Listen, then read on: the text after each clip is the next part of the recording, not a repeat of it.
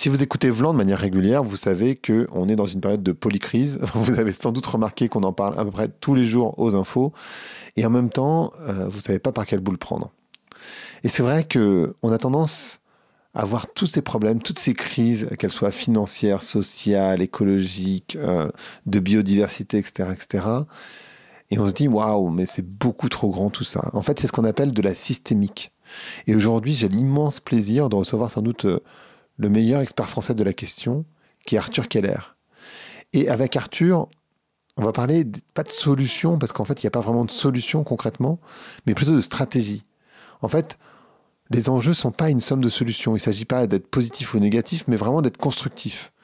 Et avec Arthur, on va faire évidemment un petit constat, mais on va surtout vraiment essayer de se concentrer sur qu'est-ce qu'il faudrait faire, qu'est-ce qu'on va pouvoir faire, est-ce que ça se joue au niveau mondial, est-ce que ça, se joue au niveau national, euh, régional, territorial, je ne sais pas.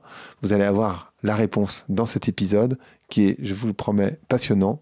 Allez, Vlan, c'est parti.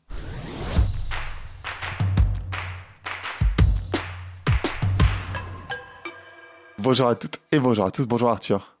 Bonjour Grégory. Comment ça va aujourd'hui? Ça va, ça va. et toi Bah écoute, ça va pas mal. Euh, ça va même très bien. On va parler ensemble euh, de la situation de l'humain sur la planète. On va parler euh, beaucoup des enjeux et on va parler de, de stratégie, de ce qu'on peut faire concrètement. Et on va parler de systémique en particulier. Et mhm. toi, tu as une métaphore qui permet de mieux comprendre la différence entre une approche systémique et une approche qu'on pourrait dire analytique, c'est-à-dire euh, de découper tout en morceaux pour euh, pouvoir tout expliquer. Est-ce que tu peux nous expliquer cette, euh, cette métaphore? Oui, d'accord, je, vois à quoi tu fais référence. Tu rentres dans le dur là. C'est violent pour les auditeurs. Euh, disons que globalement, je ne vais pas décrire ce que c'est que la systémique, mais cette, cette métaphore ne capture pas tout ce qu'est la systémique. La systémique, ça consiste à essayer de voir comment fonctionnent des systèmes dynamiques, complexes, c'est de nombreux éléments qui sont en interaction les uns avec les autres, etc.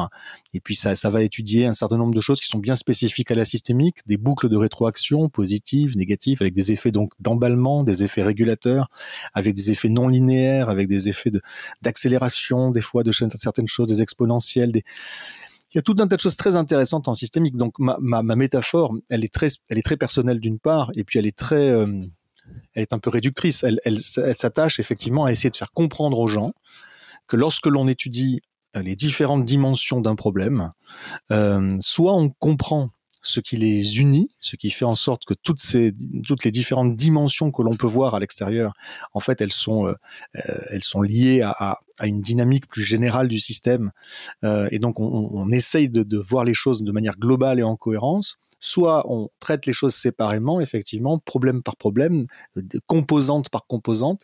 C'est le, fameux réductionnisme qu'on doit à Descartes, notamment, euh, et qui est enseigné partout. Et à ce moment-là, selon moi, on fait une grave erreur. Voilà. Pour moi, le réductionnisme est une erreur terrible une erreur parce que ça s'applique à des enjeux techniques. Lorsque tu es face à un gros problème technique, tu peux effectivement le découper en des problèmes techniques plus simples et ensuite les, les, les, les résoudre les uns après les autres. Et ensuite, tu auras résolu, si tu sais ensuite remettre tout ça ensemble, tu auras résolu le, le, gros problème à la fin. Ok, ça d'accord. Pour des problèmes techniques. Hein, quand tu résous un problème de maths euh, avec un, dans un, ou, ou, une, tu fais une expérience de physique dans un environnement contrôlé en laboratoire, ça peut fonctionner. Maintenant, quand on parle du monde réel, et c'est de ça que je parle moi, mmh. on n'est pas du tout dans ces dans ces, cas-là, et on est sur des choses qui sont d'une part beaucoup plus complexes et d'autre part beaucoup moins contrôlables, et, on n'est pas dans les cas parfaits. Donc, nous sommes euh, aujourd'hui face à un, grave problème de dérèglement au pluriel du système Terre. Je ne vais pas développer là trop, mais globalement de la zone dans laquelle on vit sur cette planète. Et effectivement, euh, il y a tout un tas de problèmes, différentes dimensions. Et comme je le dis souvent, euh, le, le, dérèglement climatique n'est pas pas un problème de fond, ce n'est qu'une des multiples conséquences de ce problème qui est le, dépassement des limites planétaires. Voilà, donc on prélève trop en amont, on transforme trop au milieu et on, on émet trop de, de, déchets et de pollution en sortie. Et voilà. Et, dans les déchets et les pollutions, il y en a qui sont solides, liquides et gazeux. Et parmi les gaz, il y a des gaz à effet de serre. Voilà ce que je raconte. Et donc j'explique que le dérèglement climatique n'est pas un problème de fond, n'est que euh, un une des multiples composantes de ce problème. Et donc la métaphore, elle intervient quand je essaie de faire comprendre aux gens quelle est la différence entre traiter le problème de fond et traiter le symptôme. Il y a une différence effectivement fondamentale entre les deux. Et tant qu'on n'a pas fait de systémique, on peut pas vraiment le comprendre. Enfin, si, intuitivement, on peut, le saisir. Mais bon, cette métaphore, elle, permet peut-être de, faciliter la compréhension. Bon, et quand je dis euh, que tu vas fort euh, dès le départ, c'est que la métaphore en question, elle est pas, elle est, elle est pas super funky. Elle est. C'est pas la plus funky, mais en même temps, elle est très claire. Elle a le mérite d'être claire, je pense, voilà. Mais effectivement, elle est, elle est pas, elle est pas super positive. Alors globalement, c'est quoi? Imaginez que vous ayez des maux de crâne. Imaginez que vous ayez aussi des problèmes dermatologiques. Imaginez que vous ayez des problèmes de, de transit euh, intestinal. Voilà. Si vous avez ces trois problèmes et que vous les traitez comme si vous avez ces trois problèmes, oui, que vous les traitez comme trois euh, problèmes de fond et que vous cherchez des solutions à ces trois problèmes, alors c'est facile. Pour les maux de crâne, il y a du paracétamol. Pour les problèmes de peau, il y a de la pommade. Et pour les problèmes de ventre, il y a de la tisane. Voilà. Et donc, euh, on peut continuer à vivre totalement normalement, sans se remettre en question fondamentalement, juste avec ces petits aménagements quotidiens que sont le paracétamol, la pommade et la tisane. Mais si ces trois problèmes ne sont en réalité que trois symptômes du fait que vous avez un cancer généralisé, eh bien, on ne soigne pas le cancer généralisé en mettant de la pommade et en mangeant du paracétamol. Et donc, c'est ça l'important. L'important, c'est de comprendre que traiter pour de vrai la maladie, euh, le problème fondamental, appelle un certain nombre de réponses, de stratégies, qui n'ont strictement rien à voir avec la somme des réponses aux différents symptômes. Et donc, lorsque l'on dit, pour terminer et, enfin revenir, ressortir de la métaphore, lorsqu'on dit qu'il faut décarboner nos sociétés, oui, c'est vrai, c'est absolument indispensable euh, pour traiter un des symptômes, le symptôme des règlements climatiques. Voilà. Et, euh, et, et lorsque l'on dit qu'il faut traiter de telle ou telle manière d'autres symptômes, comme par exemple la destruction euh, de certains écosystèmes, l'effondrement de la biodiversité, donc protéger des, écosystèmes ou des espèces. Voilà. Euh, oui, c'est absolument vrai. Il faut tout faire pour protéger les, écosystèmes et les espèces. Oui, c'est absolument vrai aussi. Il faut tout faire pour limiter les pollutions. Oui, c'est absolument vrai aussi. Il faut euh, tout faire pour euh, euh, limiter l'usage de l'eau, réguler les usages de l'eau, etc., etc. Il y a tout un tas, mais tout ça en fait sont les mêmes dimensions sont, sont, sont les différentes dimensions du même problème. Donc, euh, quand on aura fait tout ça, nous aurons euh, paracétamol plus euh, pommade plus tisane. Et le cancer sera toujours là. C'est-à-dire que même si on réussit à, à résoudre ce grand enjeu, à, à, répondre à ce grand enjeu immense, on ne sait même pas si on va pouvoir, hein, pour l'instant on n'y est pas du tout, hein, qui est l'enjeu de décarbonation de nos sociétés, qui est un enjeu vital, mais même quand on aura réussi ça, le cancer sera toujours là. Donc c'est vital et dérisoire en réalité. donc il faut bien comprendre que, et je termine là-dessus, euh, si euh, si tu traites les, différents euh, problèmes séparément, tu fais des erreurs fondamentales. Et aujourd'hui, par exemple, on fait une erreur fondamentale en, imaginant que la réponse au problème de changement climatique, ça va être une transition énergétique basée sur de la technologie en plus. Donc euh, je dis pas qu'il n'y a pas besoin absolument, je dis pas qu'il faut pas, hein, mais je veux dire, imaginez que ça va être une solution, ça c'est se tromper. Euh, ça va être un palliatif, euh, enfin je sais pas si c'est le mot, mais ça va être un, ça va être un, une façon de limiter un symptôme. Ouais, c'est un pansement sur une jambe de bois un peu. Non, mais c'est oui, même pas ça. C'est oui, enfin c'est vrai, mais disons que non, non, ça peut, ça peut éventuellement. Imaginons qu'on y arrive. Imaginons que voilà, par, l'innovation technique, par le fait de, de produire l'énergie de façon différente, de, stocker l'énergie, de également d'avoir des moyens de mobilité qui sont différents, etc. Euh, en faisant tout ça, on, peut significativement réduire euh, le, le, symptôme euh, des règlements climatiques. Mais le truc, c'est que on fait ça en intensifiant des flux extractifs. Il faut beaucoup de métaux, beaucoup de minerais, etc. On intensifie considérablement. Et l'intensification de ces flux extractifs entraîne une intensification aussi des impacts sur les écosystèmes, sur la biodiversité, sur la pollution, mmh. sur l'eau, sur des populations locales aussi, etc. Et donc, est-ce qu'on peut dire qu'à partir du moment où on travaille sur euh, le, je sais pas, les, les renouvelables, par exemple, on est du côté de la solution, ben, ça va rien dire en fait. Du point de vue du climat ou de l'énergie, peut-être, effectivement, pourquoi pas. Faut voir, ça dépend des conditions, mais peut-être. Et puis du point de vue de la biodiversité, non, on est du côté du problème. Du point de vue de la pollution, on est du côté du problème. Du point de vue de la, problématique de l'accès à l'eau, on est du côté du problème. Du point de vue de plein d'autres choses, on est du côté du problème. Donc c'est, ça dépend. Alors moi, je, dis pas que c'est mal. Je dis pas c'est pas bien. Euh, on peut faire des arbitrages. On peut décider. Ben moi, je suis OK pour faire cet arbitrage-là. Je considère que ce symptôme-là, climat, est plus important que les autres, donc tant pis si on aggrave les autres au passage. OK, pourquoi pas? C'est des arbitrages que je peux entendre. Mais par contre, ce que je peux pas entendre, c'est on est du côté de la solution. Ça veut rien dire. Donc, on hmm. sera du côté de la solution quand on traitera vraiment le cancer. Quand, et donc après j'en parle dans mes confs, je vais pas développer là, mais globalement lorsqu'on diminuera notre notre pression écologique euh, globale sur euh, sur le système Terre, et tant qu'on n'aura pas fait ça, de toute façon, euh, le mieux qu'on puisse qu'on puisse espérer, c'est soulager certains symptômes temporairement en aggravant les autres au passage. Voilà, et, c'est ce qu'on fait actuellement. Et toutes nos toutes les stratégies qui sont proposées ou presque pour se sortir de la merde, en fait, nous sortent de la merde d'un côté, mais nous enfoncent dedans de l'autre, parce mmh. qu'il y a ça manque justement de cette cohérence globale, systémique, qui change tout, comme je dis souvent, hein, apporter de la, systémique n'est pas de la pluridisciplinarité. La pluridisciplinarité, c'est à juste, juste voir ce qui se passe dans différents domaines euh, et à différents niveaux, c'est très bien. Euh, c'est mieux que la monodisciplinarité, mais euh, malgré tout, ce n'est pas de la systémique. On, traite encore les choses en silo. Et aujourd'hui, on continue de traiter les choses en silo. Tu vois, il y a plein de gens qui pensent que parce que le climat est un, est un enjeu systémique, ils font de la systémique. Oui, d'accord, ok, bien sûr le climat est un enjeu systémique, la biodiversité aussi, euh, l'accès à l'eau aussi. En fait, quasiment tous ces sujets sont systémiques. Mais euh, toutes les systémiques ne se valent pas quelque part. Ça reste des silos. Tout systémique soit-il, ça reste des silos. Et la véritable et la seule et unique systémique qui vaille pour arriver à, à développer une vision globalement cohérente, c'est la systémique du système dynamique complexe qui est constitué d'une part euh, de la, des différentes dimensions du système Terre et d'autre part de l'anthroposphère, c'est-à-dire d'un côté le monde naturel, de l'autre côté le monde humain. Et c'est l'interaction entre les deux, tout ça. Voilà, c'est cette, cette immense systémique-là qui doit faire foi et les autres en découlent. Voilà. Et donc je sais que ça peut paraître très haut, trop haut peut-être, trop loin, euh, trop abstrait. Mais pourtant, euh, c'est bien de ça qu'il faut partir pour avoir une vision globale des, impacts. Et ensuite on redescend en entonnoir jusqu'à ce qui nous concerne au niveau national ou même plus souvent territorial. Voilà, je développe pas plus, mais en tout cas, la systémique, c'est pas le petit plus, c'est vraiment une façon totalement différente, fondamentalement différente de comprendre la nature même des enjeux et donc la nature même des réponses à apporter face à ces enjeux ça m'amène à deux réflexions, euh, enfin une réflexion et une question, ou quasiment deux questions. Il y a un sociologue qui s'appelle Michael. Dandrieux qui dit, euh, en fait, euh, la nature ou le vivant n'est pas en crise, ce qui est en crise, c'est le rapport de l'homme, avec un grand H, des êtres humains avec le vivant. ça, c'est la première chose, donc je, je, veux bien que tu réagisses dessus.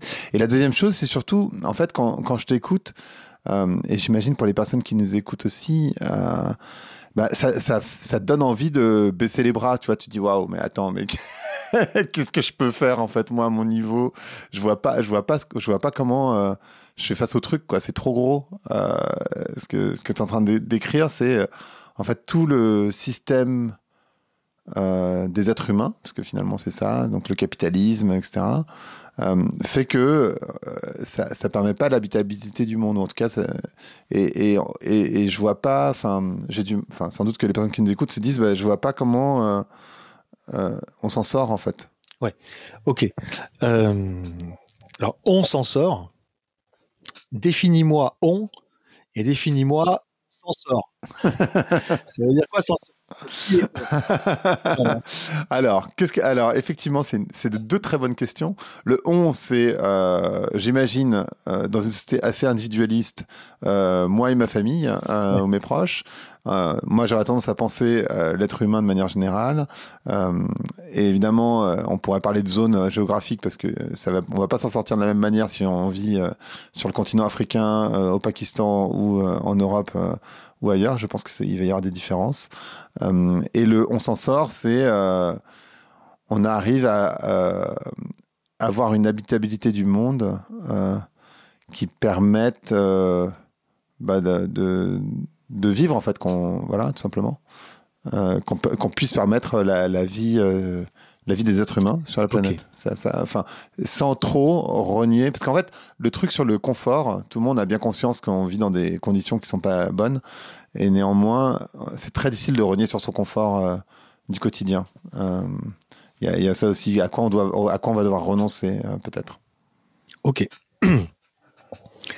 Alors, euh, il y a plein de choses. Hein.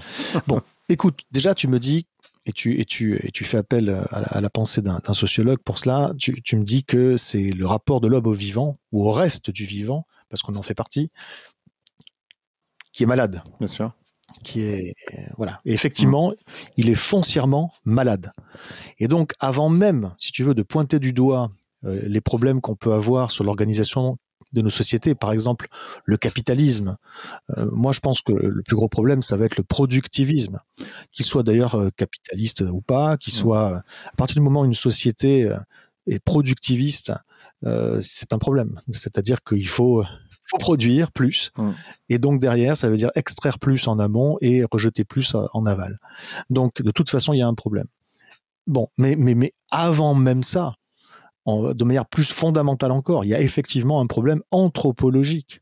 Il y a un problème anthropologique et philosophique quelque part dans la, dans la façon dont l'homme, euh, dans les sociétés humaines, donc c'est très culturel, c'est très profondément ancré dans, euh, dans nos sociétés. Quand je dis nos sociétés, voilà, il y a des sociétés différentes. Hein. Éventuellement, je renvoie aux célèbres travaux mmh, de Philippe mmh. Descola là-dessus. Il y a des ontologies du monde qui sont différentes, mais globalement, aujourd'hui sur Terre, la grande majorité des sociétés, même si les cultures sont différentes, ont une chose en commun, c'est cette séparation entre l'homme et la nature. Voilà, cette volonté de l'homme mmh. de ne pas être rabaissé au même rang que le reste du vivant, de ne pas être aussi bas. Cette volonté de l'homme d'être dans une, dans une posture euh, utilitariste où le reste est là pour nous servir quelque part. Et, donc, euh, n'importe qui, à la rigueur, n'importe quel euh, trou du cul quelque part, à partir du moment où c'est un homme, eh ben il a euh, une supériorité de fait sur tout le reste. Il peut massacrer tout ce qu'il veut, détruire tout ce qu'il veut. Si lui, par exemple, il peut faire un dollar de bénéfice, alors c'est justifié. C'est justifié. Euh, mmh, s'il y a mmh. un intérêt quelque part, perçu quelque part par un homme, alors bon, ben, l'exploitation du vivant, quelque part, ça s'entend. Alors évidemment, dans certaines limites. Euh. Mmh. Bon, bref, donc cette, toute cette posture est abjecte, en réalité. Voilà, toute cette posture, et alors sans forcément euh, euh, trop trop développer, parce qu'on pourrait, hein, la partie philosophique qui est derrière tout ça, et les, et les valeurs mmh qui sont derrière tout ça, et les idéologies qui sont derrière tout ça. Effectivement, on a un rapport au vivant qui est problématique parce que on s'en fout, on le méprise et on l'exploite. Et nécessairement, quand on méprise quelque chose et quand on considère que c'est normal de l'exploiter, on finit toujours par le surexploiter. Et voilà, et aujourd'hui, on est dans cette situation-là où l'espèce humaine, évidemment, quand je dis l'espèce humaine, c'est pas tout le monde, voilà, mais la somme des activités humaines avec des, comment dire, des, euh, culpabilités là-dedans qui sont pas du tout euh, uniformément réparties, bien sûr, mais en tout cas, la somme des activités humaines euh, surexploite bah, ce qui euh, maintenant est, enfin le vivant, mais maintenant à, l'échelle de la biosphère tout entière, donc de la planète tout entière. Voilà où on en est arrivé. Voilà, donc oui, mmh. fondamentalement, il faudrait revoir ça. Et ensuite, je comprends ce que tu dis. Ce que je viens de dire là, par exemple, on se dit ouais, mais bon, ok, alors c'est foutu. C'est foutu parce que c'est pas moi qui ai décidé que l'humanité bah dans son ensemble va changer de posture vis-à-vis du reste du vivant. à partir de là, voilà, j'ai pas, pas de mmh. trace. Même si on redescend un petit peu dans la granularité des enjeux euh, sur la question capitaliste ou la question productiviste, bah c'est pas moi qui vais changer le système. Et puis qu'est-ce que je peux face à ces grands dérèglements et puis patati patata. Bon, et je peux comprendre que ça a un côté effectivement euh, euh, un côté je baisse les bras. Tu, tu, voulais réagir parce que je t'entends dire des choses. Non, non, non, non, non, non, je, je t'écoute, je, je, réagis, mais je réagis, je t'écoute, mais non, non. voilà, juste pour répondre à, à cette question parce qu'elle est importante. une grosse partie de mon mm. travail, justement, consiste à mobiliser mon, moi, je, j'apporte un certain nombre de, constats, je les caractérise à ma façon à moi en utilisant la systémique, donc. Et, effectivement, il y a un côté, il y a un côté, prends-toi ça dans les dents, parce que voilà, les, gens qui sont dans l'auditoire, pour la plupart, hein, même, même souvent les gens qui, qui, croient qu'ils s'y connaissent beaucoup sur ces sujets, euh, c'est quand même difficile d'entendre euh, le, le, constat que j'élabore lorsque je donne une conférence. Donc la première partie de mes interventions, oui, c'est un électrochoc. Et, euh, et ça, te, ça te chamboule psychologiquement. Et il y a, y a ce, si je m'arrêtais là, ce serait extrêmement contre-productif. Si j'arrêtais mes conférences après ma première partie, hmm. le constat, Des fois, on me demande hein, de, venir. D'ailleurs, on me dit, nous, on, on, veut juste que vous posiez un constat. J'ai dit, mais c'est hors de question. Je réponds systématiquement, non, non, je ne fais pas ça. C'est contre-productif. Psychologiquement, c'est ingérable ensuite. Donc, il faut nécessairement ensuite une seconde partie mm. sur laquelle j'ai beaucoup travaillé. Mm. Cette seconde partie consiste à à la fois équiper les gens d'un certain nombre de, de warnings. On commence par des warnings. C'est-à-dire que les gens, après le constat, ils se, ils se précipitent sur certaines solutions. Et il faut démonter, il faut mmh. arriver à, faire comprendre aux gens les limites qui existent à certaines solutions présentées comme telles, du moins, euh, qui sont euh, qui circulent souvent. Donc certains techno-solutionnismes, comme on dit. Donc euh, on va, c'est la, la technologie qui va mmh. permettre de certaines solutions d'ordre d'ordre politique des fois, certaines postures, le développement durable. Il faut il faut comprendre un petit peu ce qui ce qui est derrière tout cela. Qu'est-ce qu'on a à attendre de la somme des euh, des changements qui sont euh, envisagés, qui sont des fois promis, des fois faits pour de vrai, euh, par les gouvernements, les États, les entreprises, tout ce qui est RSE, responsabilité sociétale des entreprises, euh, développement durable, etc. Les COP, qu'est-ce qu'il y a à attendre de tout cela? Ben Moi, je vais vous le dire, mais là, je, là, je le balance d'une manière euh, abrupte. Il faut aller voir certaines de mes conférences où j'ai le temps de développer ça pour comprendre pourquoi je dis ça. Je le, mmh le mmh balance pas. Ce mmh C'est pas juste un point de vue subjectif. C'est quelque chose que je que j'étoffe et que j'étaye.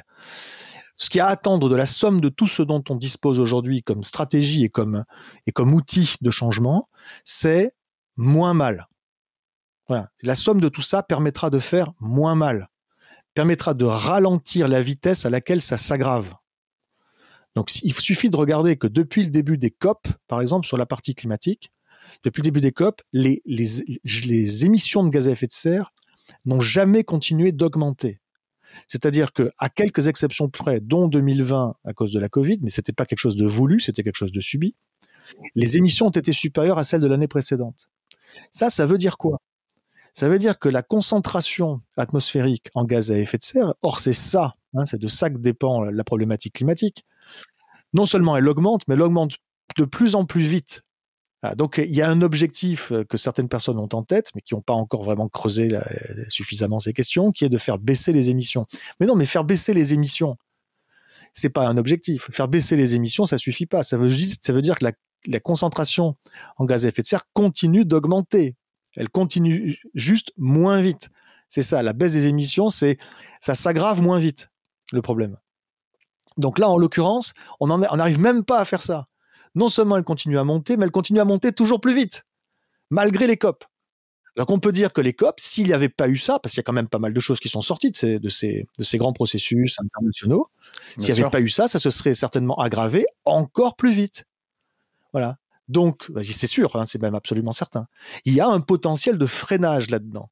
Bon ben voilà, on l'exploite, et si on va encore toujours plus vite, on pourra freiner peut-être davantage on pourrait envisager, dans le meilleur des cas, d'arriver à baisser les émissions. Voilà ce qu'on pourrait envisager. Mais baisser les émissions, une fois de plus, la concentration continue à augmenter et ça ne fait que le c'est juste que le problème mmh. s'aggrave moins vite.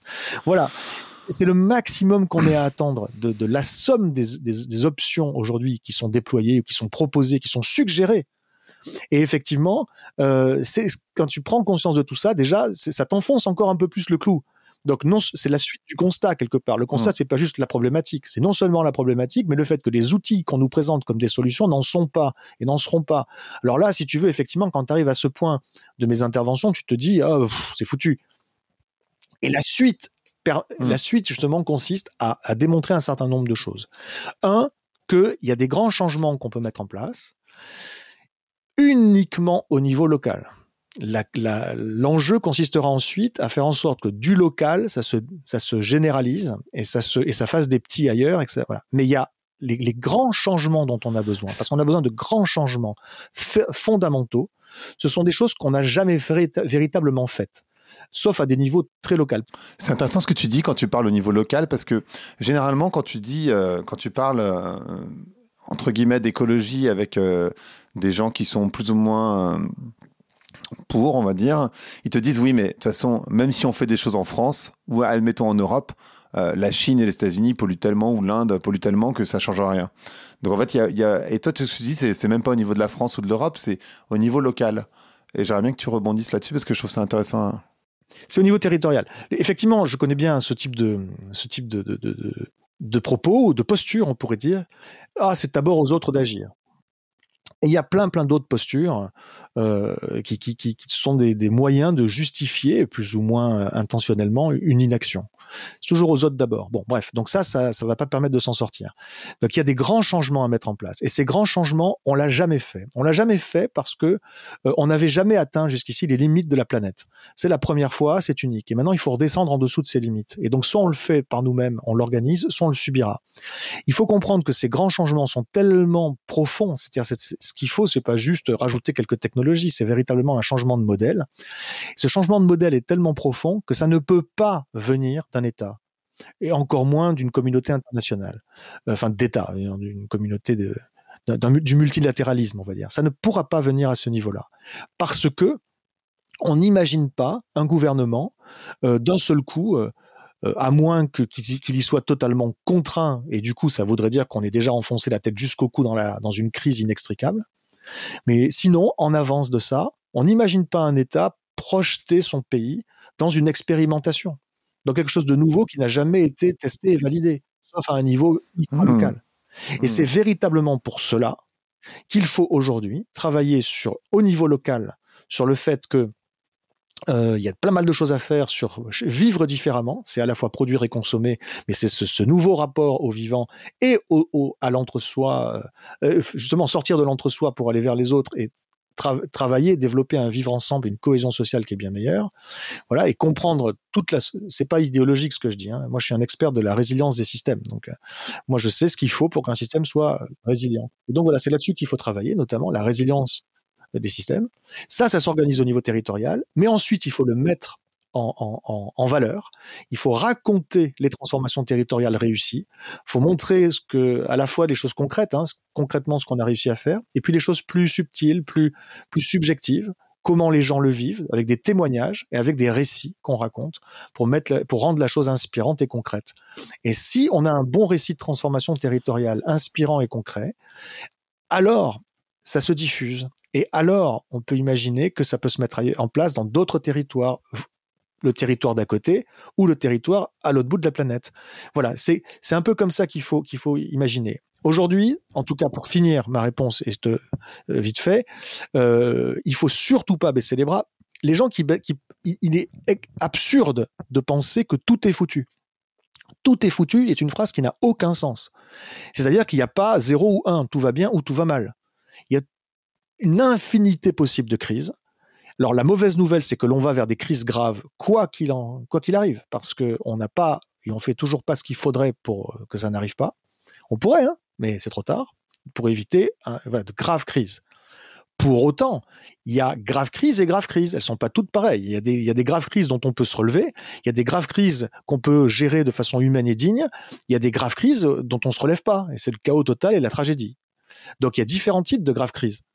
Euh, et, donc aujourd'hui, tout sur le pont. Il y a juste plus de questions à se poser. C'est presque libérateur, j'ai envie de dire, de, voir à quel point on est, mal.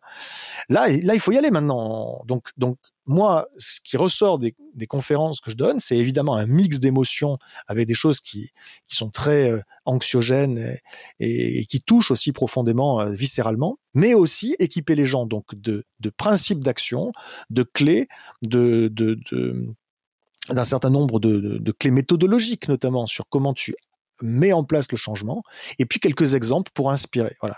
le résultat de la somme de tout ça, c'est que la grande majorité des gens qui sortent euh, justement euh, de ces confs, ils sont pas dans une posture de ouais, je baisse les bras, mais au contraire, je, me retrousse les mmh, manches. Mmh. Voilà. Alors, en fait, la, question que j'ai derrière, c'est euh, alors quand je t'entends, je me dis, j'ai l'impression euh, qu'on va, qu'on retourne à des sortes de petites communautés. Et en fait, comme on est tous nourris euh, au film de euh, apocalyptique sur euh, au cinéma ou sur Netflix ou je ne sais où, ce, qu'on a, ce que j'ai en tête quand je, quand je t'entends, c'est pas exactement du survivalisme individualiste, individuel, individuel euh, mais plutôt une sorte de survivalisme de groupe, c'est-à-dire euh, je crée une communauté, je mets des gros murs et je m'enferme dans ce truc. Mais est-ce que c'est ça, c'est, ça, ça qui fait référence? Est-ce que ça marche? Ah non, ça marche. et, et, du coup, c'est ça, on est bien d'accord. Et du coup, à quoi, à quoi, enfin, à quoi ça ressemble? Parce que je me dis, bah, d'un côté, je peux faire des trucs au niveau territorial, mais si d'un autre côté, il y a de plus en plus de catastrophes climatiques, ou si, je sais, il n'y a plus d'eau potable, etc., bah, j'aurais bien, j'aurais beau m'organiser au niveau local ça ne changera pas grand-chose. Tu vois, le fait que, par exemple, euh, l'eau de pluie, elle est, elle est complètement polluée partout dans le monde, bah, moi, je peux pas, je peux pas faire changer quoi que ce soit, même si je le fais au niveau local. Non, non, alors surtout pas. Hein. Ce n'est pas ce que je prône. Et je te remercie de me permettre de clarifier s'il y a non, pas le survivalisme. Hein. Non, je parle du niveau territorial et je peux, je peux concevoir que ça aussi c'est un petit peu flou parce que ça dépend en fait des endroits. Il y a un concept, par exemple, il y a un concept de biorégion j'invite les, les gens qui nous écouteront à aller jeter un coup d'œil, qui peut être intéressant. Mais globalement, c'est quoi un découpage territorial? C'est une échelle d'action assez large, hein, où, euh, où, justement c'est pas une communauté ou, des communautés, c'est surtout pas euh, des replis de communautés contre les autres ou, qui voudraient se couper du reste du monde. Tout ça, c'est un monde en dynamique et, d'interaction, un monde en changement, mais un co-changement. et il faut bien faire passer un message. Personne nulle part, même ceux qui se croient hyper warriors, euh, très préparés, euh, qui s'entraînent, qui font du Krav Maga, machin, je ne sais pas quoi, personne ne sera résilient si le reste du territoire au sens large dans lequel ils s'inscrivent ne l'est pas non plus. Personne. Si quelqu'un arrive à développer ce qu'on pourrait appeler une résilience, voire pour certains une autonomie sur la bouffe, sur l'énergie, sur l'eau, sur ceci, sur cela, des gens qui ont plein de compétences, qui savent réparer, entretenir, soigner, machin. Ok, super, bravo, super. Mais cette résilience là, elle est temporaire. Vous ne serez résilient que jusqu'à ce que les autres arrivent. Voilà, point barre. Et les autres arrivent toujours. Donc y a, y a, ça marche pas. Il faut il faut être raisonner donc à une échelle où on est de, de, de, de quelques voilà, je dirais une échelle de quelques dizaines de milliers de personnes. C'est ça, c'est la taille critique à peu près. Au-delà, c'est trop grand parce qu'on mmh. recommence à dépendre pour l'essentiel de chaînes d'approvisionnement euh, qui, qui nous amènent des choses de très loin pour nos besoins locaux. Et ces chaînes d'approvisionnement, elles nécessitent du pétrole euh, bon marché. Et justement, on est en train de sortir de l'ère du pétrole bon marché. Ça, tombe, ça tombe, mal. Donc, donc, il faut pas que ce soit trop grand, sinon c'est une usine à gaz et on peut pas. Mais par contre, il faut pas que ce soit trop petit non plus, sinon on n'a pas la taille critique pour justement gérer les crises ensemble. Donc, tout ça doit se gérer à une échelle territoriale. Et donc, il faut vraiment éviter les replis. Aujourd'hui, malheureusement, nous sommes dans un monde qui a, je dirais, trois grandes familles d'imaginaires, selon moi. Je parle d'imaginaire euh, de, de, l'avenir. Alors j'ai fait un travail sur euh, une typologie des imaginaires de l'avenir. Je développais quatre en fait quatre grandes familles d'imaginaires de l'avenir. Mais là ce que je veux dire est un petit peu différent. Je dirais que les gens spontanément ils ont des soit ils sont dans une logique euh, vers l'infini et au-delà, c'est-à-dire tout est possible, l'humain va s'en sortir, il s'en est toujours sorti, la technologie ceci cela, etc. Donc une, une, une, une version, ça c'est là quelque part encore l'imaginaire dominant, euh, en tout cas chez les élites au niveau mondial. Et la grande majorité des sociétés humaines sont organisées selon ce principe. Euh, notamment toutes les entreprises. Voilà, faut faire plus, plus, plus, toujours plus. ok, ça crée des problèmes en cascade derrière, c'est pas grave, on trouvera les solutions. Maintenant, ça, ce système-là, il arrive justement à sa fin. Il arrive vraiment, euh, euh, on est aux limites de son, de sa capacité de fonctionnement. Et donc, il y a des gens qui commencent plus ou moins, de manière plus ou moins claire. C'est souvent un peu, un flou dans la tête des gens. Mais il y a des gens qui commencent à comprendre que ça va pas pouvoir continuer encore très longtemps. Et donc là, il y a deux grandes familles d'imaginaires. Et malheureusement, la, première famille euh, est, la plus développée. Ce sont les replis. Alors ça peut être des replis identitaires, ça peut être des replis euh, communautaires, ça peut être des replis de, de classe. Hein, ça peut être les riches qui pensent qu'ils vont pouvoir euh, ou les ultra riches s'acheter quelque part des, des, des, soit soit se mettre dans des résidences privées euh, fortifiées, soit euh, s'acheter des îles euh, quelque part et puis bon bref je sais pas quoi ou des, des cités flottantes. ça c'est les délires des riches, ça marchera pas il y a d'autres replis et le repli euh, survivaliste c'en est un, euh, mais il y a aussi le repli sympa bon enfant euh, de, de, ceux qui vont se faire une, ils vont acheter un micro hameau et ils vont le refaire des, des micro fermes en permaculture et c'est super ça. Hein mais une fois de plus, c'est pas au bon, c'est pas à la bonne échelle. S'il n'y a pas une dynamique territoriale, ça marchera pas. S'il n'y a pas une, capacité à travailler avec les autres gens, les habitants et les acteurs du territoire, ça ne marchera pas. Voilà. Et puis évidemment, il y a le repli le plus général, c'est le repli individualiste, de toute façon, quelle que soit la forme qu'il prend, en disant moi et, les miens. Hein, c'est toujours un petit cercle. Je vais assurer notre sécurité. Bon, et eh ben ça, cette seconde grande famille d'imaginaire, c'est une famille d'imaginaire nous contre eux. Voilà, ça va être moi et, les miens, ou nous. Et puis par contre, on va se fortifier, se préparer à l'affrontement contre eux. Et ça, ça nous, ça, un, ça marche pas. Deux, ça promet un monde atroce pour tout le monde, y compris pour ces gens-là, en premier pour ces gens-là. Voilà. Et donc la troisième famille d'imaginaire, heureusement, elle existe. Hein, elle part pas de zéro c'est sans les imaginaires, nous avec eux. C'est comment on peut effectivement travailler ensemble. Et le, spécialiste des systèmes résilients que, je suis devenu euh, le sait. C'est pas une question d'idéologie ou de préférence personnelle. Dans les contextes de, crise prolongée, où il manque des ressources, et on va, on va vers ça, ceux qui s'en sortent à long terme, c'est ceux qui s'entraident. Point barre. C'est pas un choix personnel, c'est juste un fait. Et donc, il faut travailler ensemble et pas juste dans sa communauté, mais avec les autres communautés et avec les autres territoires. Voilà. C'est intéressant parce que ça, en fait, tu le sais euh, comme moi, en France, euh, les élections locales, elles ont très peu de succès. Les gens ne vont pas voter euh, beaucoup aux élections. Déjà qu'ils vont pas beaucoup voter aux élections présidentielles, mais aux élections locales, ils y vont encore moins. En fait, on a une compréhension, peut-être parce que on a un désir de chef ou de quelqu'un qui va résoudre tous les problèmes on va plus aux élections présidentielles. Euh, on voit bien que ça marche pas très bien, mais euh, et au local, finalement, on n'y va pas. Toi, ce que tu dis, c'est que ça va beaucoup se jouer au niveau local. Donc, en fait, il faut qu'on prenne une attention très particulière à élire des gens euh, au niveau local qui représenteraient euh, ce que tu décris, d'ailleurs, euh, j'aimerais bien que tu décrives aussi à ce à quoi ça ressemble, du coup. Euh, je sais que tu parles aussi de grande simplification, et j'aimerais bien qu'on en, en, parle aussi. J'aimerais bien savoir, en fait, à quoi ça, va à quoi ça ressemblerait, ce que tu décris, au niveau territorial, pour qu'on, entre guillemets, pour qu'on s'en sorte, je ne sais pas si c'est pas la bonne expression, mais pour vivre de manière plus sereine avec le reste du vivant. Alors la grande simplification, c'est pas c'est pas un terme qui est de moi. c'est un terme, je sais pas d'où il sort. Je sais qu'il est utilisé actuellement par un, américain qui est plutôt euh, très calé sur ces questions, qui s'appelle euh, Nate Hagens. Mais passons. Euh, ce que je dis effectivement, et je suis pas le seul, c'est qu'il va de, de fait y avoir une simplification des sociétés, mais attention, au sens de la systémique, d'accord? C'est-à-dire du point de vue systémique, il va y avoir une, une relocalisation forcée de pas mal de choses forcé hein, si on si, on mmh l'organise pas. On peut encore organiser certaines choses, mais le temps presse. Donc il va y avoir des effectivement une société où il y aura moins euh, tout un empilement de choses extrêmement complexes, de dispositifs complexes, avec des, des gens qui sont hyper spécialisés, ce qui nécessite également un, un, système d'éducation lui-même complexe. Voilà, la complexité au sens de la, de la systémique et quelque chose dans un système, un système complexe, si tu veux, nécessite beaucoup d'énergie pour euh, pour se maintenir. Et si on a moins d'énergie, or nous allons vers une descente énergétique et matérielle, mais ça aussi c'est pareil. Hein. Là, je, je, je, te dis ça comme ça, j'assène cette, cette assertion de manière un peu abrupte. Allez voir si c'est si nécessaire une de mes conférences pour comprendre pourquoi je dis ça. Mais nous allons effectivement vers une descente énergétique et matérielle, quoi qu'on fasse.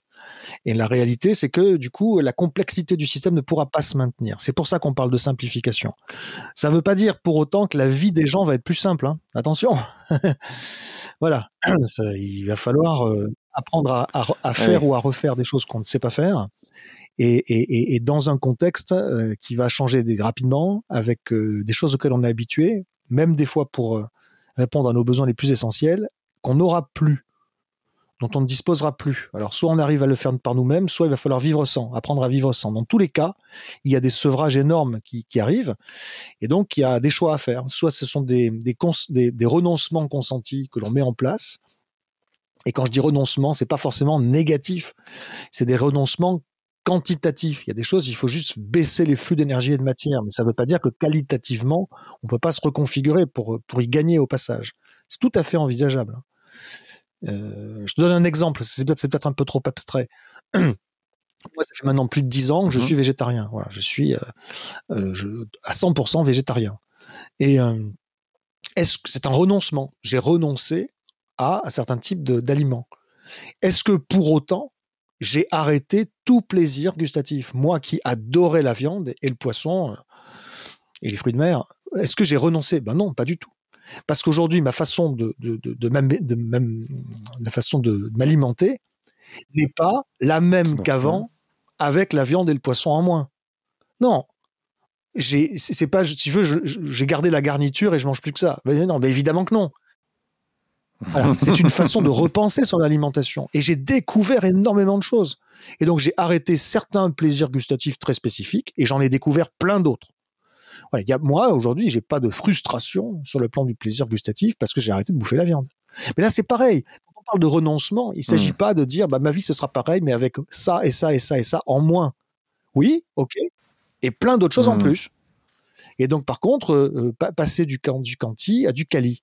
Voilà. Donc, il y, y a, effectivement tout un tas de choses aujourd'hui qu'il faut, euh, auquel il faut, euh, il faut travailler. Il faut, il y a des renoncements à mettre en place, euh, et ça se fait une fois de plus plutôt au niveau, au niveau territorial. Ça s'organise bien parce qu'au moins là, on a quelque part une, une capacité d'implication personnelle avec avec une avec un résultat. Voilà, on a une capacité d'influence ou de contrôle ou sur les choses de manière concrète et on voit le résultat. alors que si on continue à juste mmh. passer son temps à, à se préoccuper de choses qui sont hors de notre contrôle, ça effectivement, c'est une forme de d'impuissance qui qui, euh, qui nous en, qui nous qui nous étreint. Bon ben, il y a aussi une puissance qui est mmh. possible, puissance de, transformation du monde autour de nous. Et ce qui fait une fois de plus le lien entre le local, enfin le territorial une fois de plus, hein, le territorial, et le global, c'est cette capacité ensuite à diffuser l'information qu'il y a des choses qui sont possibles, que ça fonctionne, que c'est satisfaisant et que c'est inspirant. Voilà, il y a une mise en récit, une mise en, mise en lumière qui se diffusera ensuite. Euh, est-ce qu'il y a des modèles euh, territoriaux qui existent déjà euh, auxquels tu fais référence? Et si oui, à quoi ça ressemble? Et sinon, à quoi ça ressemble quand même? Il y a plein de choses qui existent voilà, si vous, allez regarder les, oasis des colibris, je dis pas que tout est bien, mais il y a pas mal de choses bien. Vous allez regarder les, les villes et territoires en transition. Vous allez regarder sur le site de SOS Mer. Alors SOS Mer, c'est SOS M-A-I-R-E-S.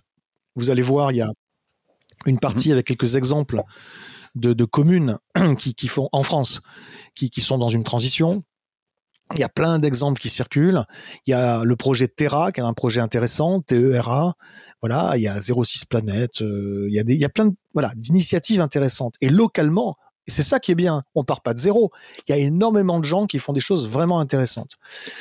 Le problème, c'est que jusqu'ici, on est sur des, sur des initiatives très localisées. Euh, c'est quelques personnes la plupart du temps et, euh, et que c'est pas à l'échelle. Voilà, on n'est pas à l'échelle territoriale, on est à l'échelle locale, voire micro-locale, voire euh, carrément mmh. individuelle, familiale, quoi. Et ça, ça ne marche pas. Ouais, je comprends. Donc, il faut véritablement aller vers des mmh. dynamiques territoriales, une fois de plus. Voilà, mais il y, y, a plein de choses. Par contre, je peux pas te dire, ça risque d'être frustrant pour certains, mais je ne peux pas dire, ben voilà à quoi ça doit ressembler. Parce que ça, ce serait une préférence personnelle. La réalité, c'est que ça dépend vraiment des endroits. Ça dépend des ressources dont on dispose, ça dépend des dynamiques de changement, euh, si elles sont plus ou moins marquées à cet endroit-là. Par exemple, bah, le dérèglement climatique, il atteint pas pareil en fonction de, notamment le stress hydrique, la fonte des glaces, euh, en fonction de la végétation, c'est pas pareil en fonction des zones. Ça dépend des gens, bien évidemment. Qui est là? C'est qui les gens? Euh, C'est quoi l'idéologie dominante dans ce coin-là?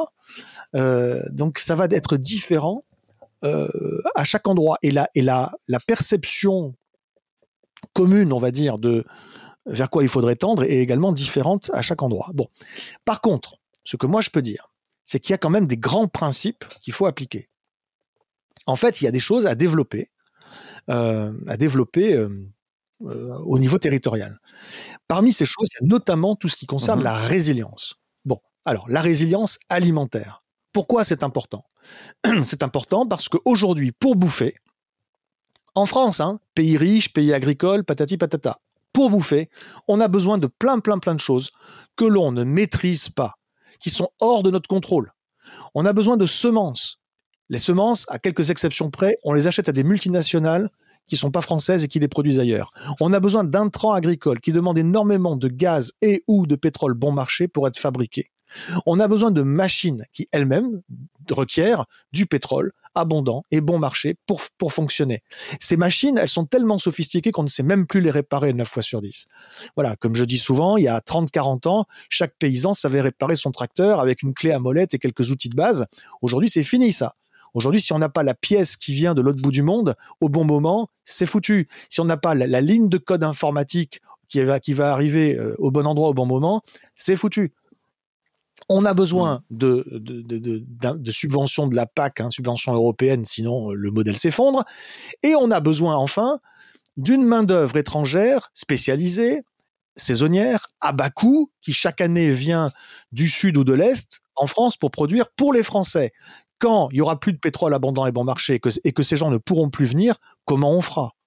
Donc, en fait, nous sommes dans une, euh, et, notamment vis-à-vis de la, de, la prospective assez réaliste à court terme de sortie de l'ère du pétrole et du gaz abondant et bon marché, nous sommes dans une vulnérabilité totale pour les choses les plus essentielles.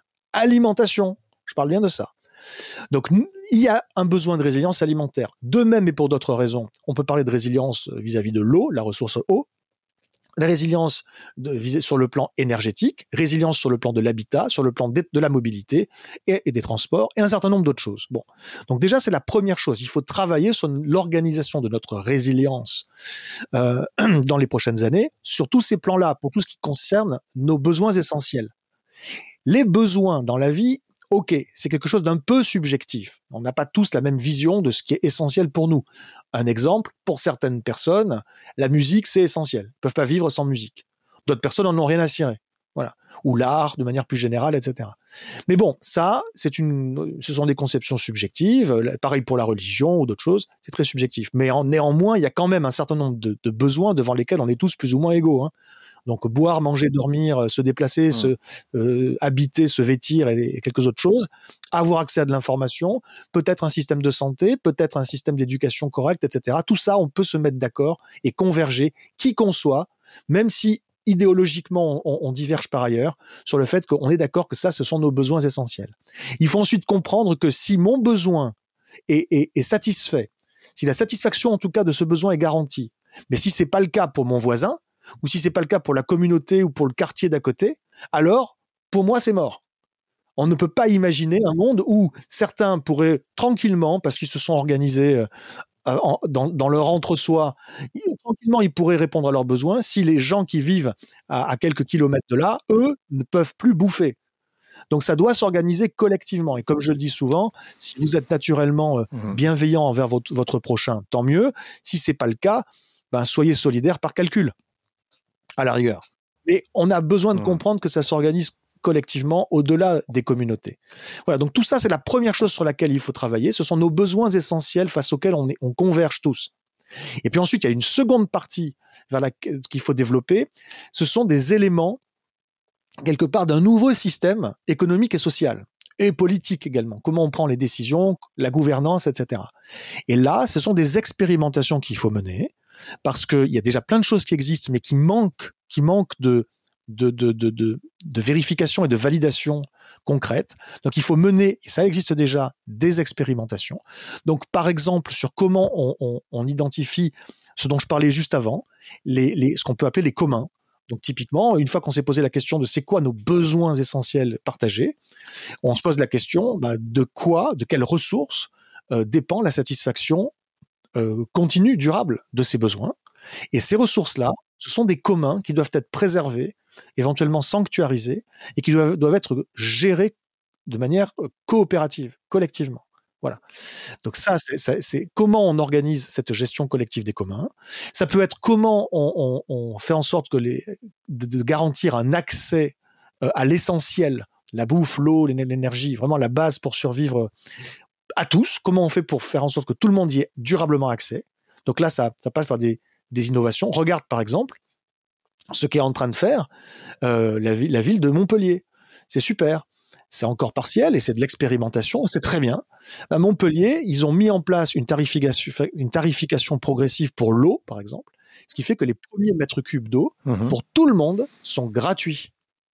Et au-delà d'un certain seuil, tu, enfin, c'est pas vrai, c'est pas pour tout le monde, c'est pour les gens qui ont des compteurs individuels, parce que pour les gens qui ont des compteurs collectifs, c'est c'est pas applicable. Il y a un tarif commun. Mais pour tous ceux qui ont un compteur individuel, c'est gratuit. Puis après, euh, je crois que c'est 15 mètres cubes euh, par an. Après, tu payes euh, un tarif assez réduit. Hein. et puis au-delà d'un autre seuil, tu payes. Alors pour le coup, ça devient cher. Et puis au-delà d'un autre seuil, ça devient très très très cher. Oui, quand tu as une piscine, euh, c'est très cher. Si tu décides de changer l'eau de ta piscine, effectivement, mm. euh, en plein milieu d'une canicule, là, tu vas payer pour les autres. Quoi.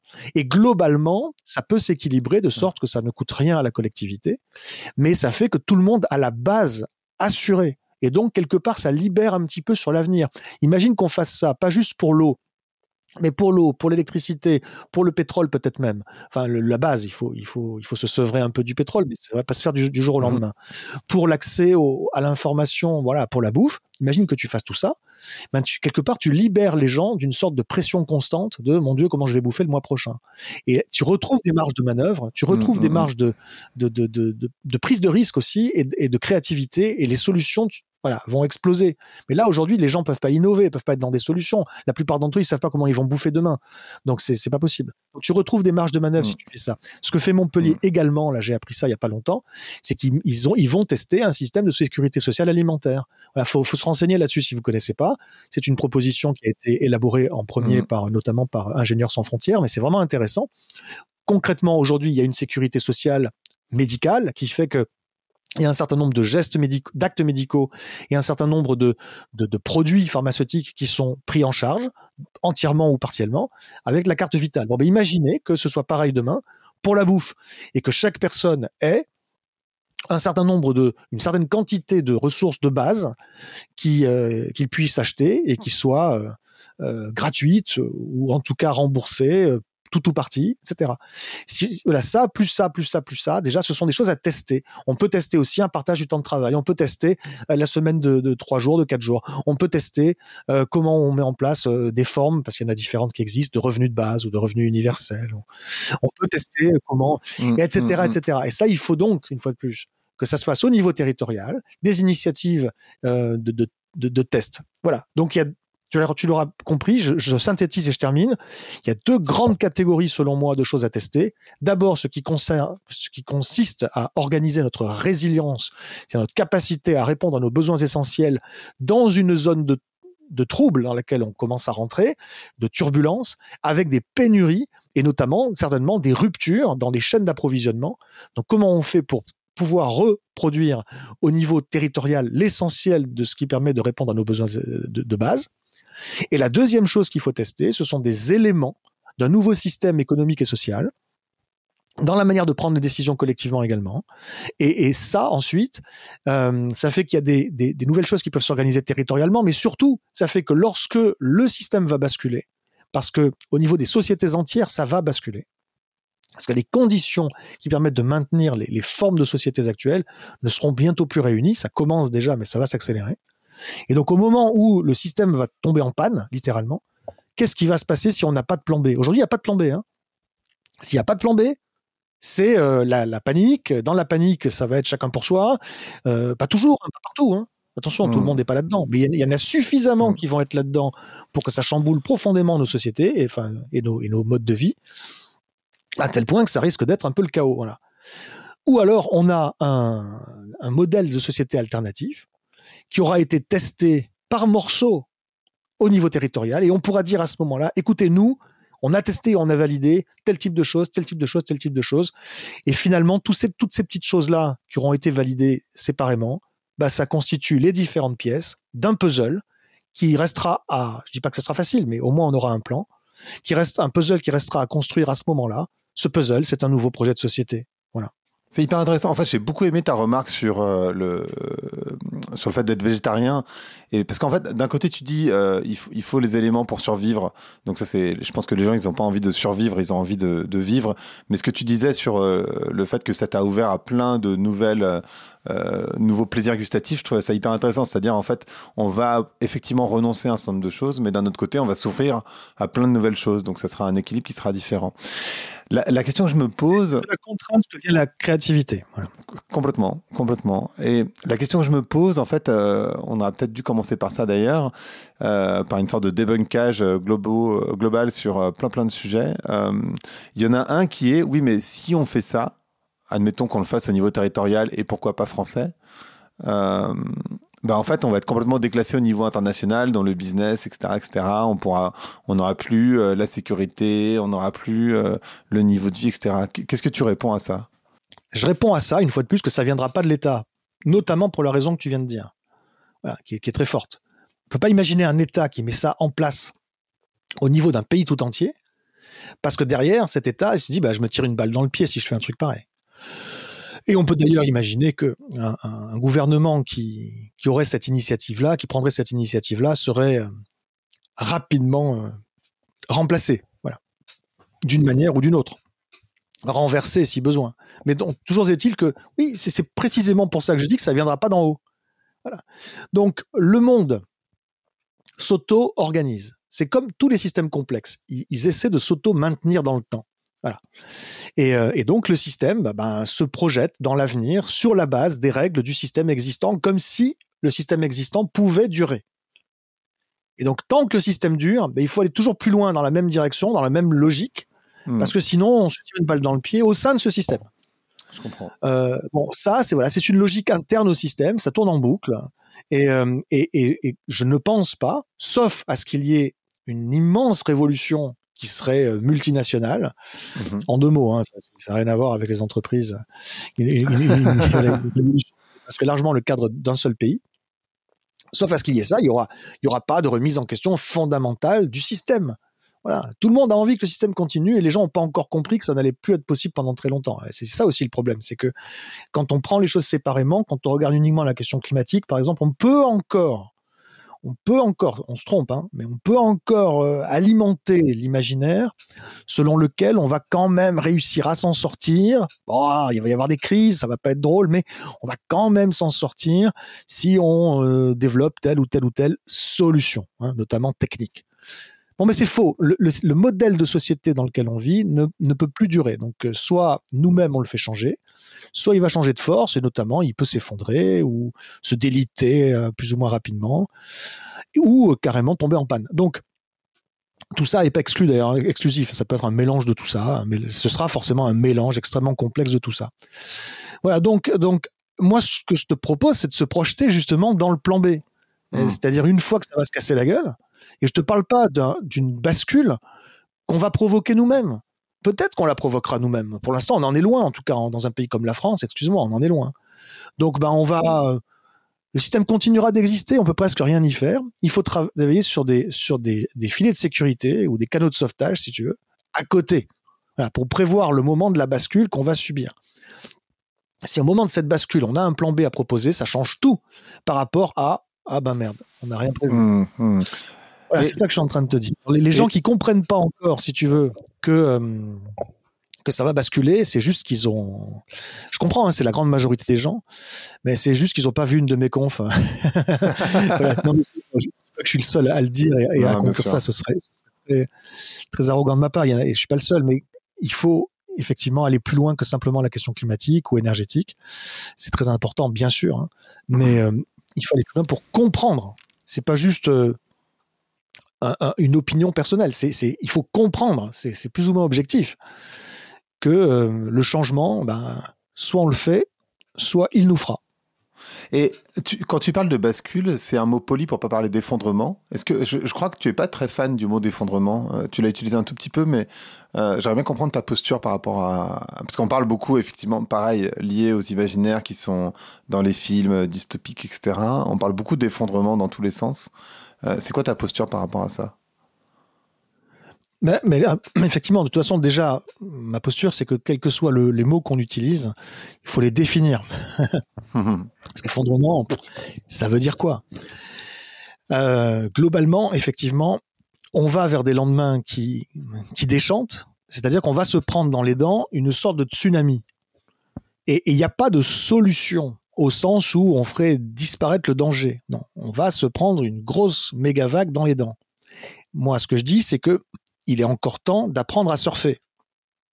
Donc, soit on, tourne le dos à la vague, on veut pas la voir, on fait rien, et à ce moment-là, on est, on est, on est foutu. Soit on prépare des moyens de résister, mais surtout de s'adapter à cette vague. Et, là, c'est encore possible.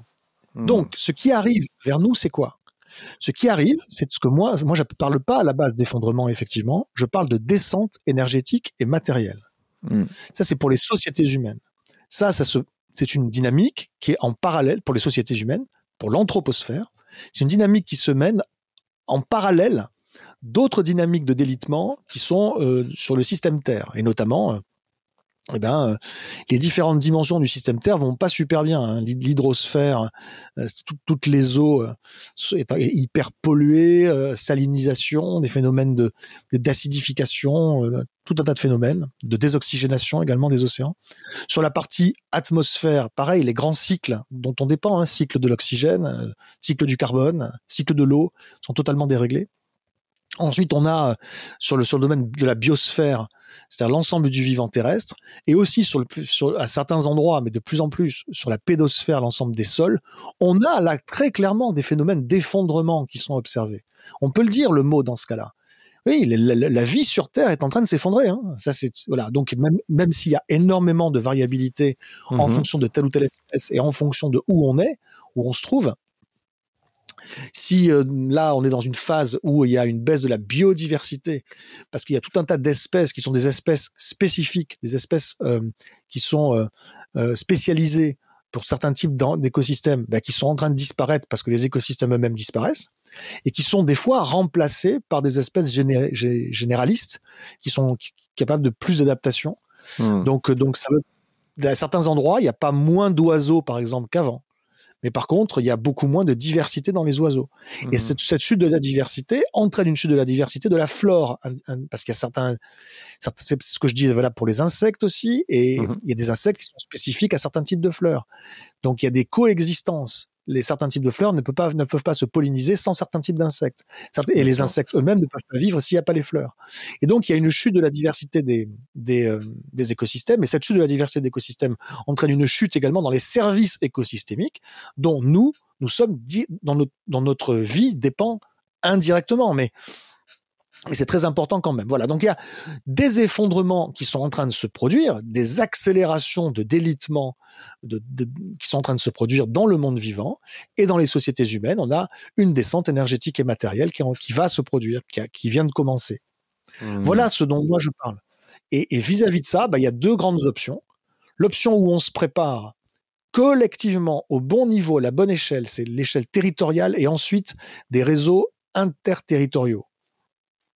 Soit on fait ça et on le fait correctement. La bonne nouvelle, c'est qu'on peut. Et dans ce cas-là, on peut organiser, euh, on peut apprendre à surfer, voilà, quelque part.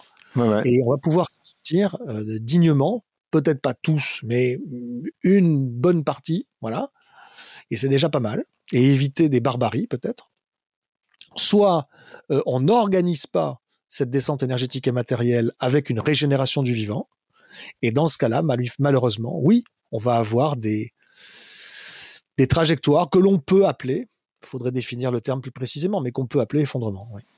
Donc je dis pas, je dis pas pas d'effondrement, mais je dis pas effondrement, je dis descente énergétique et matérielle et délitement euh, écologique. Voilà. Je comprends. Et du coup, dans, ce contexte-là, euh, est-ce qu'on fait des enfants? Parce qu'en fait, c'est une question que, bah, il y a des parents qui vont nous écouter nécessairement et du coup, euh, ils vont se poser des questions.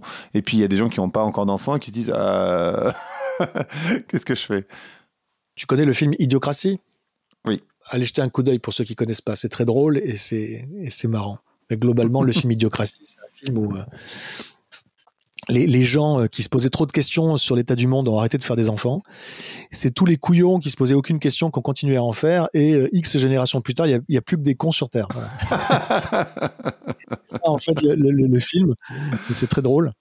Mais, mais donc, si vous vous posez la question, dois-je faire des enfants? La réponse est oui. Mhm. Si vous vous posez pas la question, la réponse est non. C'est con parce que vous vous posez pas la question.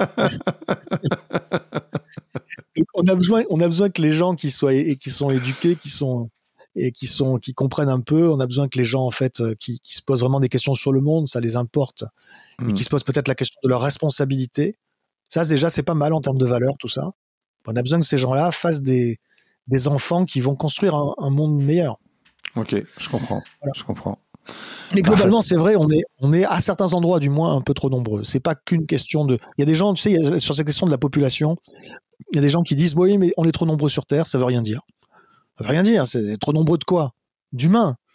Oui, peut-être, oui, mais enfin, ça dépend de la place qu'on veut laisser au reste du vivant aussi. Donc déjà, la, notion de trop ou pas assez nombreux sur Terre n'a pas grand sens. Euh, on est, qu'on le veuille ou pas, on, a choisi de ne plus le, de ne plus le conscientiser, enfin de le déconscientiser. Mais pour autant, c'est vrai, on est dans un écosystème avec d'autres espèces vivantes qu'il il serait temps d'apprendre à respecter et peut-être même à être dans l'entraide et dans la solidarité avec ces espèces-là. Mais bon, passons. Hmm. Il y a des gens, en tout cas, qui pensent qu'on est trop nombreux sur Terre, et il y a des gens qui disent non, non, non, non, c'est pas une question de, c'est pas une question de, nombre de personnes, c'est une question de, euh, question de niveau de vie. Voilà, le problème, c'est le niveau de vie. Mhm. Donc, on prend un exemple. Ben, euh, en Afrique, il y a à peu près, que je dise pas de bêtises, je crois que le continent africain, c'est à peu près quatre fois plus de personnes que les États-Unis. Mhm. Et pourtant, c'est trois fois moins, le continent tout entier, d'émissions de gaz à effet de serre que les États-Unis. Donc on voit bien que c'est pas lié au nombre, c'est lié au, style de vie, au niveau de vie, aussi également à la nature du mix énergétique dans le pays en question, ou dans la zone géographique. Et si je défends les idées des personnes euh, euh, que tu, euh, que tu, à qui tu réponds ça, ils vont te dire oui, mais ces personnes-là, elles veulent notre mode de vie. Hmm. Oh mais attends, attends. Alors, ce qui est certain, c'est qu'on est trop nombreux sur Terre à vouloir consommer plus. On est trop nombreux sur Terre à vouloir vivre comme un occidental, machin. On est trop nombreux sur Terre à vouloir consommer toujours plus de viande. Voilà. Même si apparemment il y a un petit infléchissement, là, mais vraiment, il n'est pas, pas choisi, il est, il est subi. Alors ça, c'est sûr. Mais ce que je voulais dire, c'est qu'effectivement, pour, pour, les, pour les gaz à effet de serre, il y a un lien qui est beaucoup plus fort, une corrélation beaucoup plus forte avec le niveau de vie qu'avec le nombre de personnes. Mais ça, c'est juste pour les gaz à effet de serre. Et une fois de plus, cette focalisation sur cette question-là est problématique. Je ne dis pas qu'il n'y a pas de sujet. Évidemment qu'il y a un sujet avec le changement climatique et avec les émissions de gaz à effet de serre. Mais c'est un sujet parmi d'autres. C'est un des symptômes du problème. Donc, si l'on regarde par exemple le lien entre le nombre de gens et les impacts sur la biodiversité, ah ben là, il y a quand même effectivement une corrélation forte avec le nombre de gens. Voilà, plus il y a de gens, plus la pression sur les écosystèmes est forte, soit par la chasse et la pêche, des fois on pourrait dire la surchasse et la surpêche, soit par la destruction des habitats naturels, soit par la pollution induite, et elle est, elle est liée aussi, elle n'est pas, c'est pas linéaire comme, lien, mais il y a une corrélation avec le nombre d'habitants etc., etc. Donc oui, tu vois, il y a quand même à certains endroits trop de monde. Et quand bien même d'ailleurs, ce serait pas le cas aujourd'hui, parce qu'on est encore dans une continuité du modèle, rapidement on va se rendre compte qu'il y a trop de monde. Il y a trop de monde dans toutes les grandes villes. Une grande ville, c'est quelque chose qui ne peut fonctionner que s'il y a des flux d'approvisionnement massifs en entrée et permanents, énergie, matière, ressources diverses, et des flux en sortie également pour sortir de la ville euh, les déchets et les pollutions. sinon, sinon ça devient insalubre. Donc toutes les grandes villes sont en surpopulation en réalité, et si on l'a pas encore compris, dans les prochaines années ou décennies, on va le comprendre. C'est marrant parce que justement, il y a un sociologue des villes qui me disait que ça va être, on va, on va connaître la revanche des, ce qu'il appelait la revanche des villes moyennes. Euh, parce que effectivement, les, grandes euh, métropoles ne correspondent plus, vont, vont plus correspondre à la réalité de nos capacités de, de vivre en fait, tout simplement. Il faut se méfier, si tu veux, des projections euh, rationnelles. le monde, hélas, n'est pas systématiquement rationnel. C'est-à-dire que oui, si le monde était rationnel, euh, nous serions déjà en train d'organiser un exode urbain massif et nous serions déjà en train de repeupler les villes petites et moyennes, les villes intermédiaires, qui pour la plupart euh, mériteraient bien d'être redynamisées, notamment les, vieux centres-villes, etc. Ça ne veut pas forcément dire se mettre à reconstruire massivement pour artificialiser encore plus. Mais c'est juste qu'il faudrait, idéalement, redispatcher la population et changer l'aménagement du territoire qui va avec, changer l'économie, changer les habitudes. Enfin, excuse-moi, mais tout ce que ça, c'est des choses majeures. Alors, est-ce que ces choses-là vont s'organiser parce qu'on va, voilà, on va l'avoir choisi? Tant que ce système existe, la réponse, selon moi, est dans les grandes lignes, non. Est-ce que au moment où le système va arrêter de, fonctionner, ça va s'auto-réorganiser euh, d'une manière logique? Ben Écoute, espérons-le. Hein. pour que effectivement les, la façon dont les gens vivent et où ils sont correspondent plus à nos capacités, à nos véritables besoins et mmh, ressources. Mmh, mmh. je comprends. On peut espérer, mais moi je pense que ce sera le chaos si on l'a pas organisé avant. Donc c'est aussi pour ça qu'il faut pas attendre que, que les grands changements arrivent pour se bouger le cul. Tous les gens qui ont compris doivent aujourd'hui participer à la création de systèmes résilients au niveau des territoires, non seulement pour eux, mais pour aussi accueillir le haut moment voulu, accueillir un afflux de gens affolés qui sauront plus où se mettre. Hmm. Hyper intéressant. Merci beaucoup Arthur. Ce podcast s'appelle Vlan, donc je voudrais savoir à quoi tu veux ouvrir et où, il y a bien un et où, claquer la porte. Euh, ouvrir ou claquer la porte? Parce que on n'ouvre pas et on claque pas la porte à ah, tu, peux non mais tu peux décider d'ouvrir la porte à quelque chose et de claquer la porte à une autre chose tu vois par exemple. Écoute il faut ouvrir la porte. J'en ai déjà un peu parlé donc euh, mm-hmm. tout à l'heure quand j'évoquais tu as toi-même réagi là-dessus mon végétarisme. Ouais il faut ouvrir la porte à l'idée même de renoncement aujourd'hui on est face à des enjeux qui nécessitent un, immense changement dans la manière dont nos sociétés fonctionnent. Ce ne sont pas des aménagements, des ajustements à la marge qui feraient qu'on continuerait de vivre à peu près pareil. Bon, allez, il faudrait faire quelque chose par là, il y aura des moments difficiles et des crises et puis c'est bon. Non, c'est pas ça. Nos sociétés vont de toute manière changer. C'est juste que soit on le consent, on le comprend, on le conçoit, on l'organise, soit ce sera subi et dans le chaos. Voilà. Donc face à ça, face à ça, il est temps effectivement de, nous-mêmes de renoncer. Si c'est pas nous-mêmes qui renonçons, ce seront des ce pans entiers de nos vies qui vont nous être supprimés euh, sans qu'on les choisisse et on n'y sera pas préparé. Donc voilà, donc l'idée du renoncement est quelque chose qu'il faut euh, intégrer aujourd'hui et, il faut comprendre ce que j'ai dit tout à l'heure là sur le sur le végétarisme. C'est un exemple parmi mille autres en fait.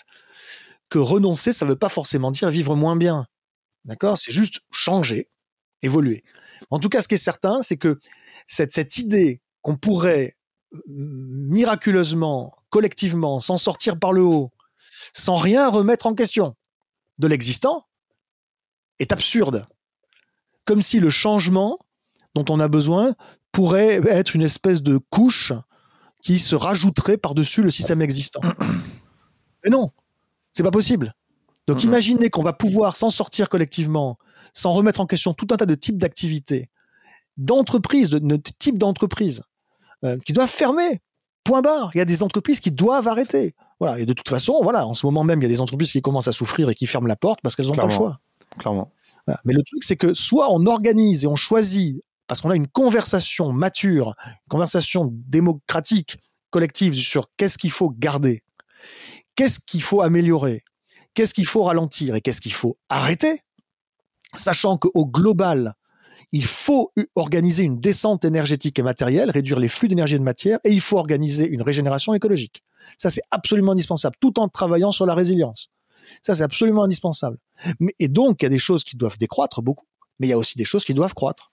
Donc, mhm. soit on fait ses choix là aujourd'hui et on a encore un petit peu de marge de manœuvre pour conserver ce qui fait que la vie mérite d'être vécue, soit on continue à penser que c'est vers l'infini et au-delà et on remet pas en question l'existant.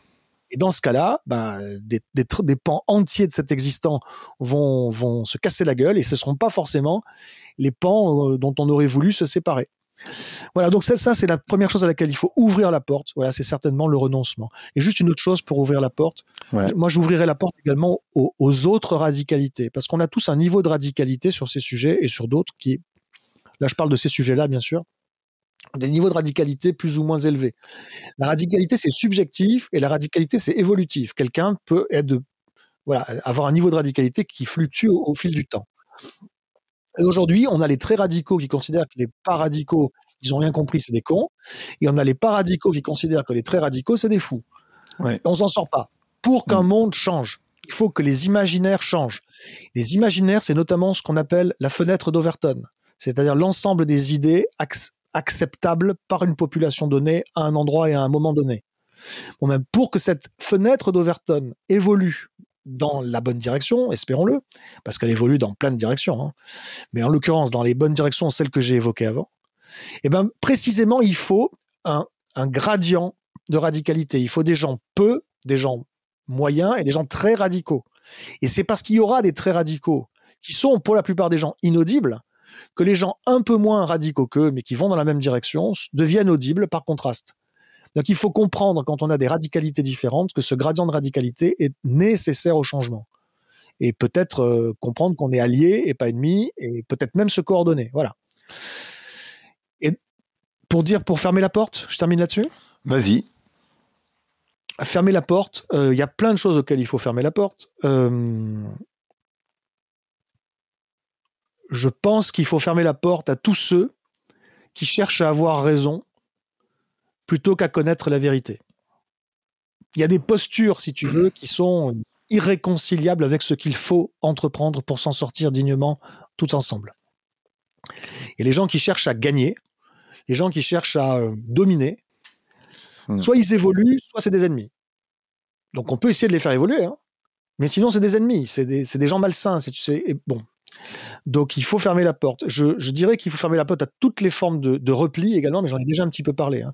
Et puis peut-être, pour aller un peu plus loin, je finirai là-dessus, j'en ai déjà parlé aussi avant, donc je ne développe pas, mais il faudrait, voilà, il faudrait que tous ensemble, nous décidions de fermer la, porte ou de refermer la parenthèse, on va dire. Enfin, non, c'est pas une parenthèse parce que je pense que c'est quelque chose qui n'a jamais été ouvert. C'est depuis la nuit des temps. Donc, il faudrait sortir, s'extraire de l'anthropocentrisme. Hmm. Voilà, franchement, oui, bien sûr, bien sûr, les femmes, les hommes, c'est très important. Je ne dis pas le contraire, mais considérer que c'est la seule question qui vaille, et, et, et, derrière euh, rester fermé à, enfin, ne, pas ne pas avoir de, ne pas éprouver de, de respect pour le reste du vivant, c'est une des raisons sans doute principales pour laquelle aujourd'hui on est dans une telle merde. Et si on dépasse pas ça, on va avoir du problème. Donc, certes, ce grand changement, c'est pas à nous, c'est pas à quiconque de dire on va le faire collectivement, mais à son niveau, et, on peut essayer d'impulser ça, de, de, faire en sorte que ça devienne une voix inspirante. Et, euh, il ne s'agit pas de créer des sectes, hein, mais il s'agit vraiment d'insuffler quelque chose de nouveau et de voilà et de à la fois rendre euh, rendre respectable et peut-être même sexy euh, les gens qui euh, sont plutôt dans une posture naturaliste.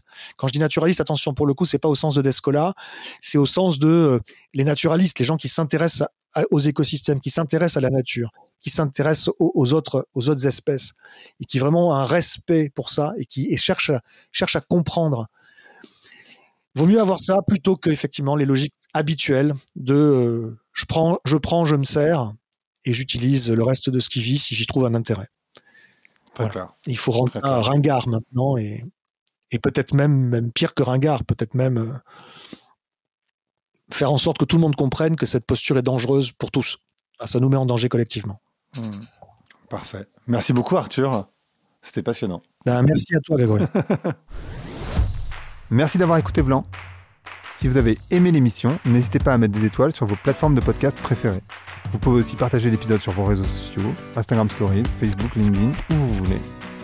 Je suis Grégory Pouy. Vous pouvez me retrouver sur l'intégralité des plateformes sous le nom Greg from Paris. Si vous avez des idées pour des invités, si vous avez des commentaires, n'hésitez surtout pas à m'envoyer un message. Allez, merci et à bientôt